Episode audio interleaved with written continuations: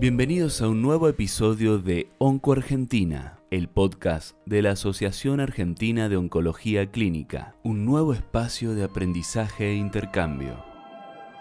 Este episodio es presentado con el apoyo de Barifarma. El tema de hoy, hepatocarcinoma, opciones de tratamiento. Situación del hepatocarcinoma en Argentina. Novedades en el tratamiento de enfermedad avanzada cómo seleccionar el paciente adecuado para cada opción y secuenciación terapéutica en un escenario cambiante. Hola, mi nombre es Federico Esteso, soy oncólogo clínico.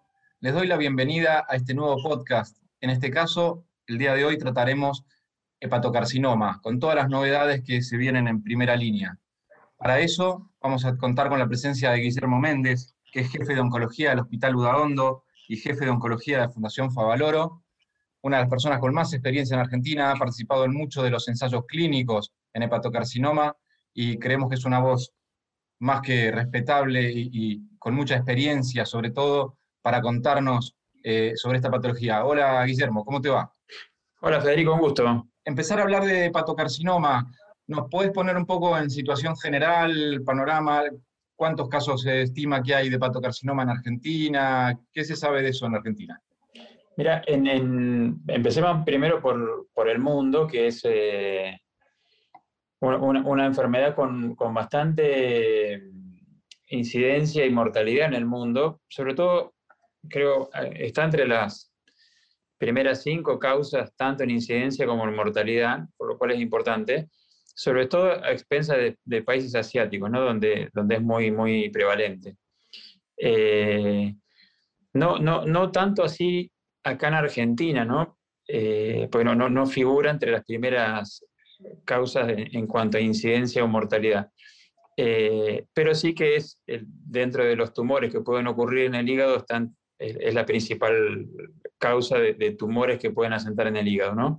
Si uno se, pone a, pensar en, en, otra variante de tumores que pueden asentar eh, en el hígado pero mm, eh, sí, sí que no es, no es Argentina un, país donde, como algunos países asiáticos, tenga un, enorme impacto. No, no por eso no deja de ser una, una patología importante, ¿no? Perfecto, sí. Entiendo que ahí juegan un poco los, los, factores de riesgo, ¿no? Para el desarrollo de hepatocarcinoma son un poco distintos en países asiáticos, nosotros un poco más parecidos como en otros tumores digestivos, ¿no? A, países occidentales con los factores de riesgo, ¿no? Totalmente. Acá hay algunas series acá en la Argentina, eh, algunas que ha participado, sobre todo el servicio de, patología del hospital. Eh, que eso quizás después podemos hablarlo, ¿no? Es, una, es una enfermedad que ha sido casi 100% eh, eh, vamos a decir, propiedad de, los hepatólogos, pero eso ha cambiado en último tiempo.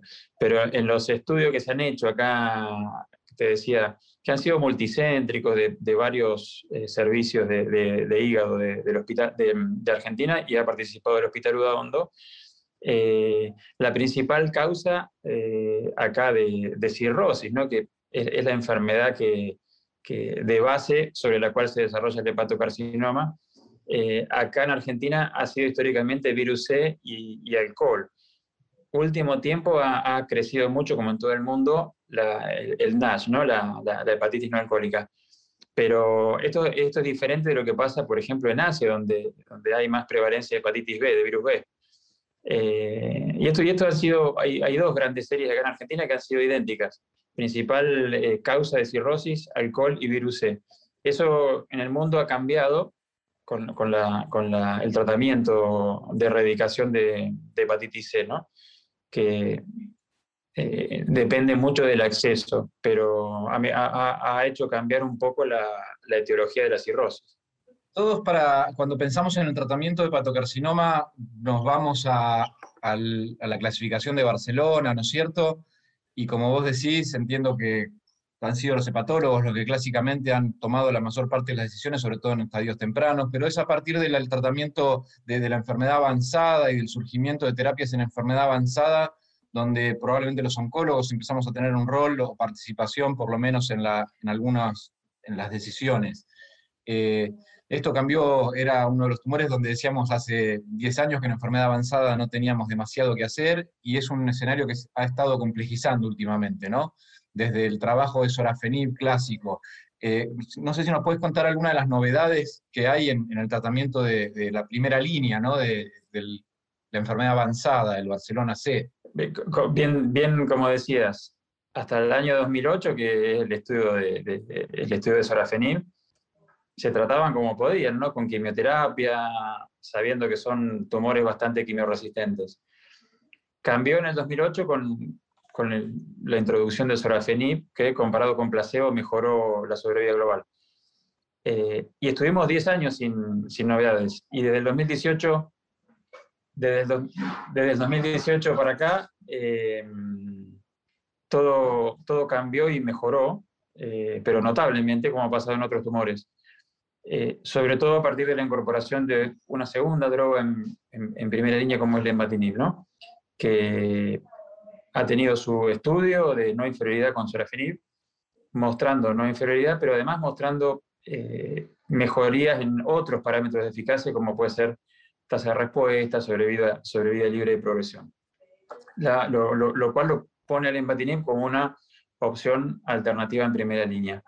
Y hace muy recientemente eh, se ha, dado el puntapié de todo el advenimiento de lo que es inmuno, ¿no? Eh, no solamente inmunoterapia, sino también combinación. Yo creo que el hepatocarcinoma va a ser una enfermedad de combinación de terapias, ya sea un antiangiogénico con algún inhibidor de checkpoint o alguna inmunoterapia o distintas, eh, distintas inhibidores de checkpoint con diferentes mecanismos de acción. Pero el, estudio por ahí más novedoso es el INBRAVE, ¿no? que, que ha combinado bevacizumab y atezolizumab.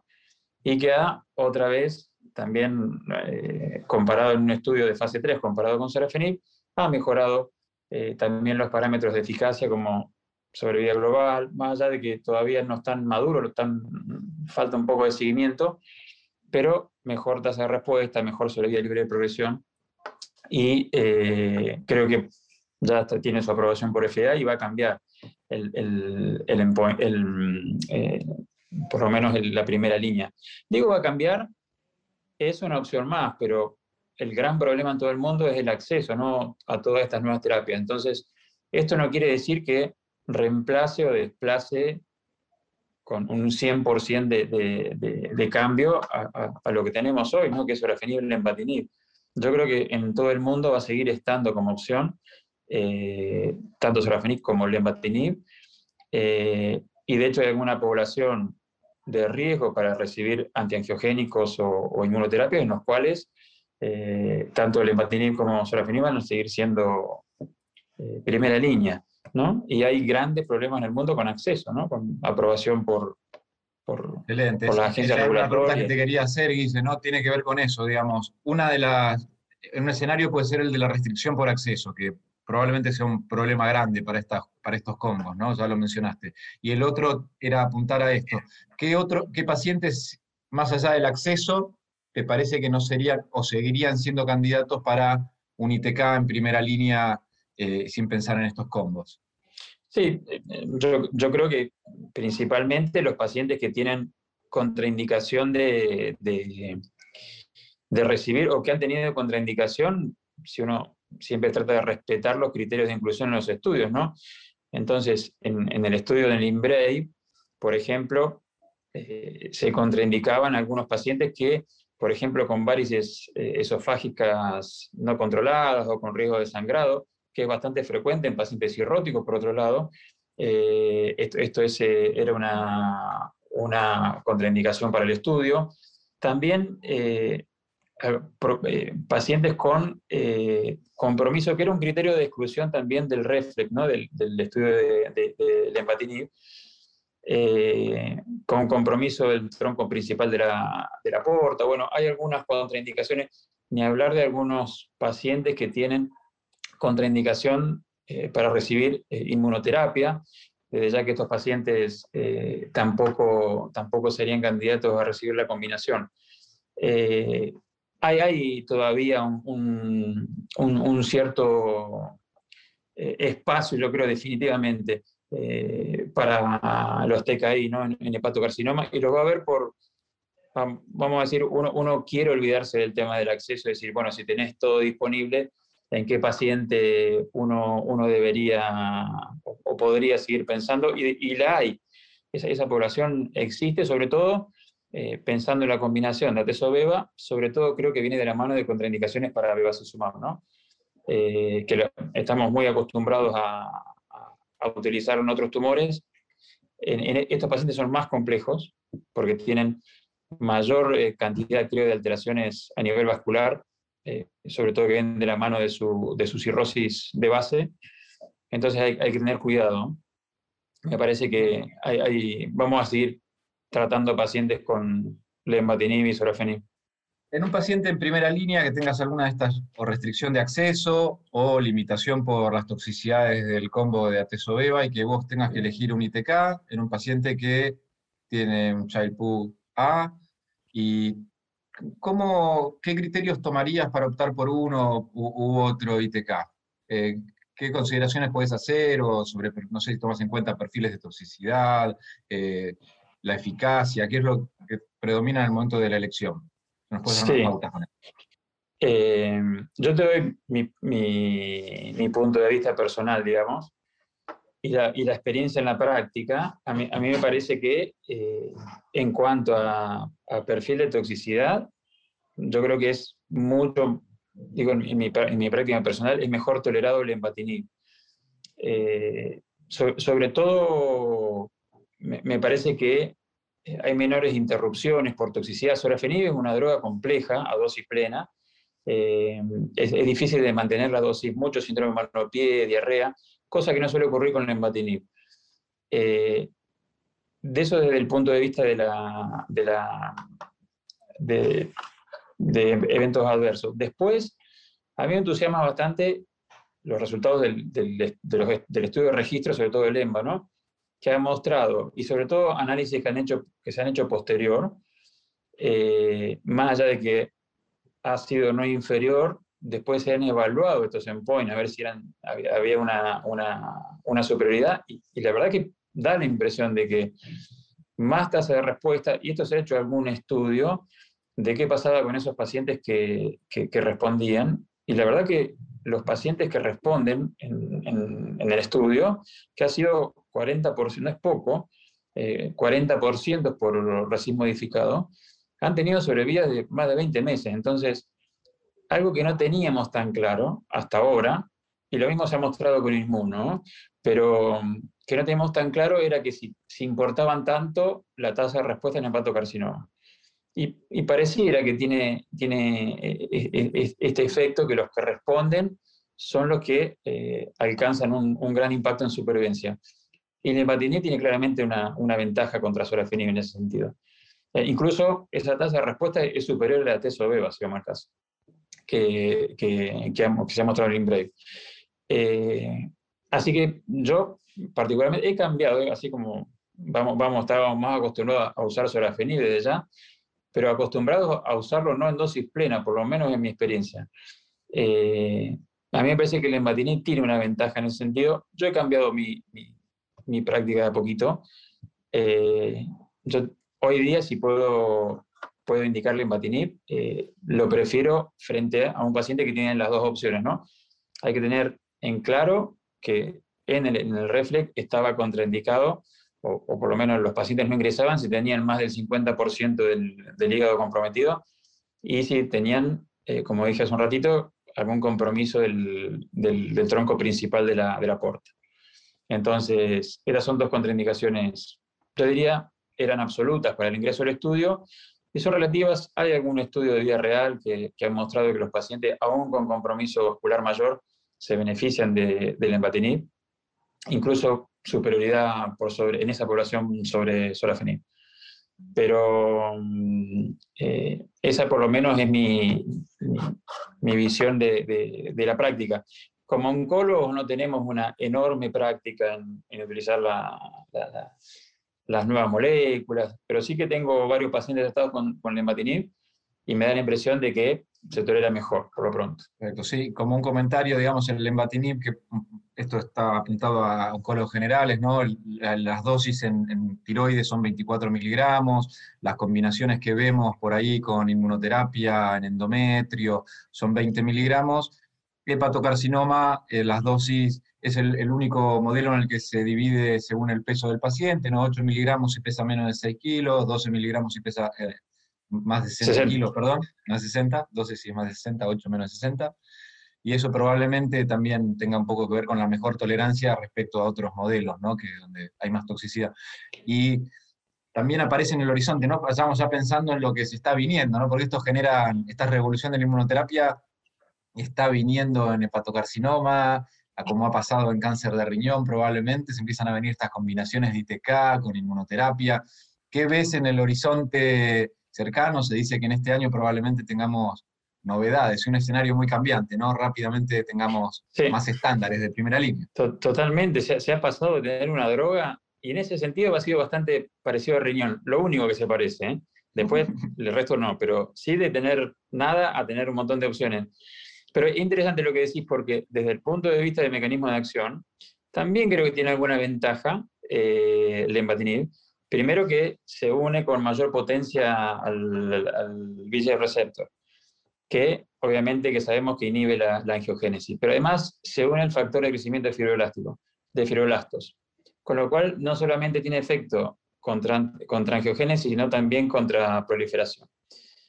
Eh, y no solo eso, sino que también el embatinib ha mostrado que eh, estimula la infiltración por, por, células, por CD8. Entonces, tiene algún racional para combinarlo con inmunoterapia. Y de hecho, las combinaciones, por ejemplo, de combinaciones de Pembro-Lemba, que en un fase, en fase 1 ya que hemos visto resultados, con 100 pacientes, que son muchos pacientes para un fase 1B, y con buenísima, por lo menos resultados preliminares de control de enfermedad.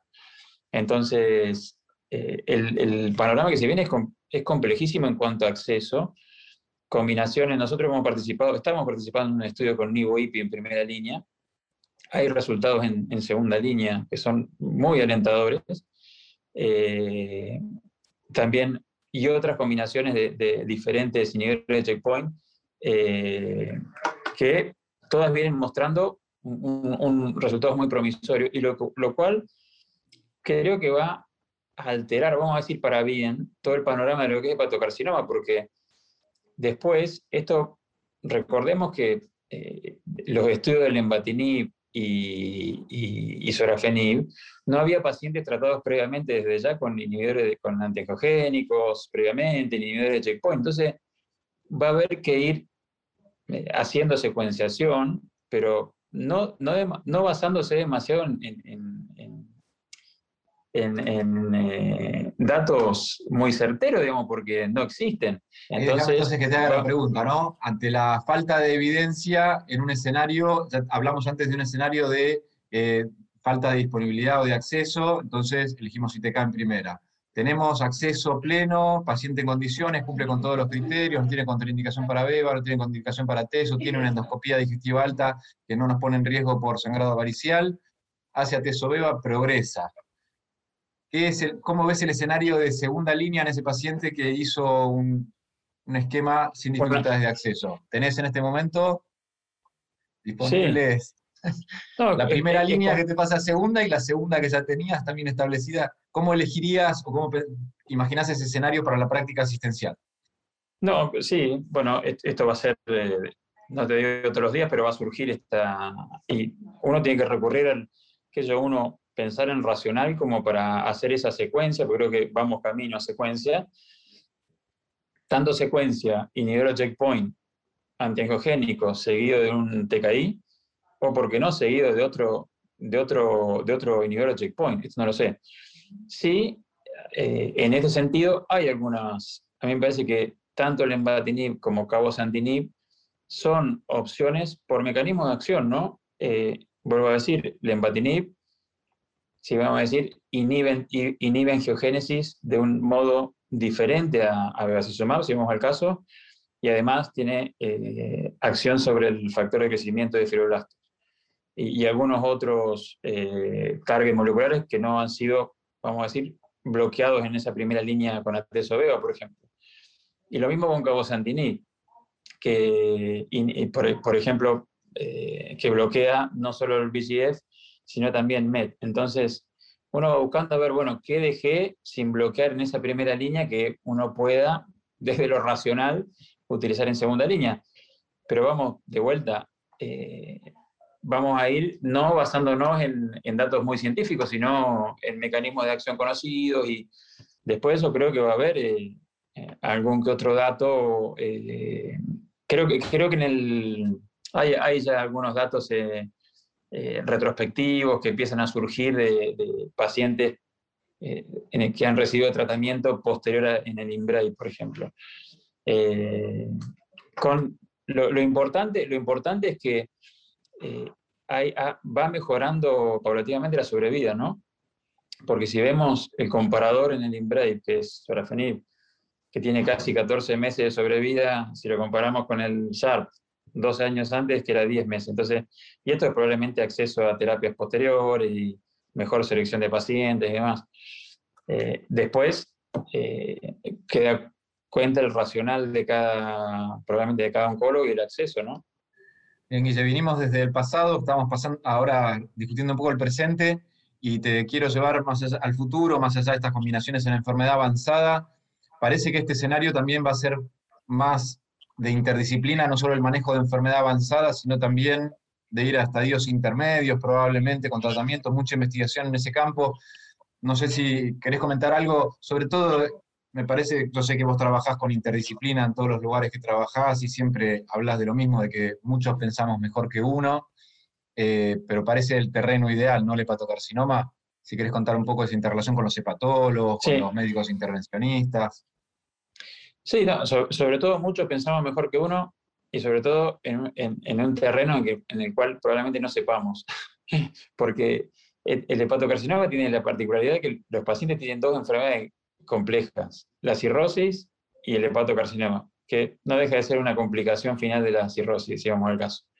Entonces, en estadios tempranos, digamos, estadios tempranos de BCLC, eh, donde hay opciones de trasplante, curativo, digamos, terapias locorregionales, la verdad que nosotros como oncólogos no, tenemos demasiado, eh, demasiada implicancia. Digo, siempre está buena nuestra opinión, pero eh, es donde no tenemos experiencia, porque la selección, y yo te digo la experiencia nuestra, en los comités de hígado, en Favaloro, por ejemplo, que se hacen eh, en forma muy, muy irregular, eh, la decisión entre intervencionista, hepatólogo y cirujano no deja demasiado lugar al, oncólogo, pero no, no, por, no, no, lo cual no está mal, son todas terapias locales y que se deciden en ese momento.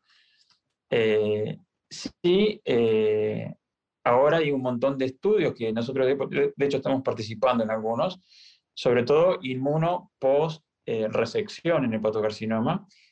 Por ejemplo, en un paciente que no es candidato a trasplante y que se hace resección, por ejemplo, hay ahora un estudio abierto de, de, Pembro, por ejemplo, en, en, adyuvancia, vamos a decir. Entonces, yo creo que ahí nos vamos a empezar a meter de a poquito en, eh, o no sé, tratamiento de puente al, trasplante, qué sé yo. Hay algunas, que hay buenos datos, por el, el embatinib, suponete que, que, tiene tasa de respuesta, puede ser un, lugarcito también. Eh, a mí me parece que ahí vamos ganando un poco de lugar, pero eh, necesitamos, nosotros como oncólogo, y eso yo trabajo, es cierto, en dos lugares que tienen servicio de hígado, y que hay mucha patología de cirróticos, en el hospital, por ejemplo, es la segunda causa internacional. La primera es oncología, la segunda es cirrosis. Y es complejo el manejo de los cirróticos. Entonces necesitamos al hepatólogo a la par. Esto sin duda, eh, porque no, no, no, no, no, no creo que nosotros como oncólogos tengamos la, capacidad de, de, manejo, ¿no? Y esto mejora desde ya los resultados. Bueno, Guille, la verdad que excelente. Durante estos un poco más de 20 minutos hicimos un repaso de patocarcinoma, aprovechamos un poco de tu experiencia en este campo. No sé si querés hacer algún comentario final. Eh, déjame a mí decir la importancia de que se esté participando en Argentina en ensayos clínicos. Siempre es una, la mejor opción, probablemente muchas veces, inclusive teniendo en cuenta esto del acceso ¿no? para los pacientes. Pero bueno, te dejo la palabra final a vos. Muchas gracias por la participación. Sí, gracias Fede. Justo estaba por decir eso. lo importante que es eh, pensar estos pacientes en equipo, que está una forma de acceso, eso no pasa acá en Argentina, pasa en todo el mundo, una, una opción de acceso a terapias de alto costo es participación en ensayos clínicos, siempre que sean bueno, serios, obviamente, y, que uno considere lo mejor para el paciente, creo que es una gran opción. Hay en, varios ensayos clínicos abiertos en Argentina ahora, eh, no solamente que están incluso cada vez incorporando más a esto que decíamos, en, estadios más tempranos. Entonces, no pensar eh, el, el, hepatocarcinoma como una enfermedad en la cual uno le da una pastillita y eso ha cambiado últimamente. Así que, como, como consejo, siempre intentar eh, verlo en conjunto con un hepatólogo. Si no hay hepatólogo en el servicio, intentar derivarlo o pedir una segunda opinión y, pedir ayuda, como, como quien dice, en el manejo, sobre todo de la, pata de, hígado, ¿no? Y bueno, creo que, creo que ese es el, el principal mensaje y pensar en, en, en, lo cambiante que es esta, que es esta patología y que va a seguir siendo. Eh, así que no, no, no, no, creo que podamos tratarla como un colo nada, nada, solamente, hay que, hay, que, hay que trabajar en equipo. Bueno, muchísimas gracias Guillermo. Mi nombre es Federico Esteso. Con eso damos cierre a esta nueva reunión de actualización. Muchas gracias. Así pasó un nuevo episodio de Onco Argentina. Para conocer nuestras diferentes actividades científicas, los invitamos a visitar nuestra página web y a seguirnos en las redes sociales.